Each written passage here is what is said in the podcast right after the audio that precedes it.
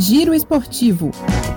As principais notícias do mundo da bola com Fabrício Farias. Salve, salve, meu caro ouvinte, minha caro ouvinte do nosso Giro Esportivo, de volta depois do recesso do feriado de 7 de setembro e voltando numa fase aguda, fase decisiva, reta final de temporada, hora da gente saber quais as equipes farão as grandes decisões do futebol brasileiro e nessa semana a gente vai saber quem serão os finalistas da Copa do Brasil 2022.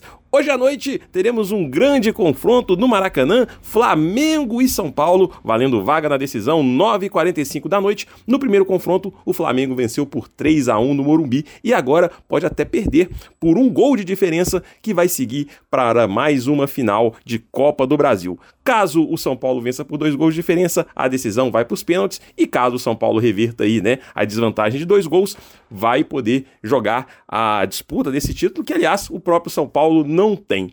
E a disputa das semifinais vai seguir na noite de amanhã com Corinthians e Fluminense na Neoquímica Arena às 8 horas da noite. No primeiro confronto no Maracanã, 2 a 2. Caso a gente tenha um novo empate, decisão também nas penalidades. Caso a gente tenha um vencedor, essa equipe fará é, a final da Copa do Brasil. Então nós poderíamos ter aí, quem sabe, um Fla-Flu, um Corinthians e São Paulo, ou então um confronto né, interestadual mas a certeza é que teremos um confronto de muitas emoções, valendo título e vaga na Libertadores do ano que vem. De Belo Horizonte, para a Rádio Brasil de Fato, Fabrício Farias.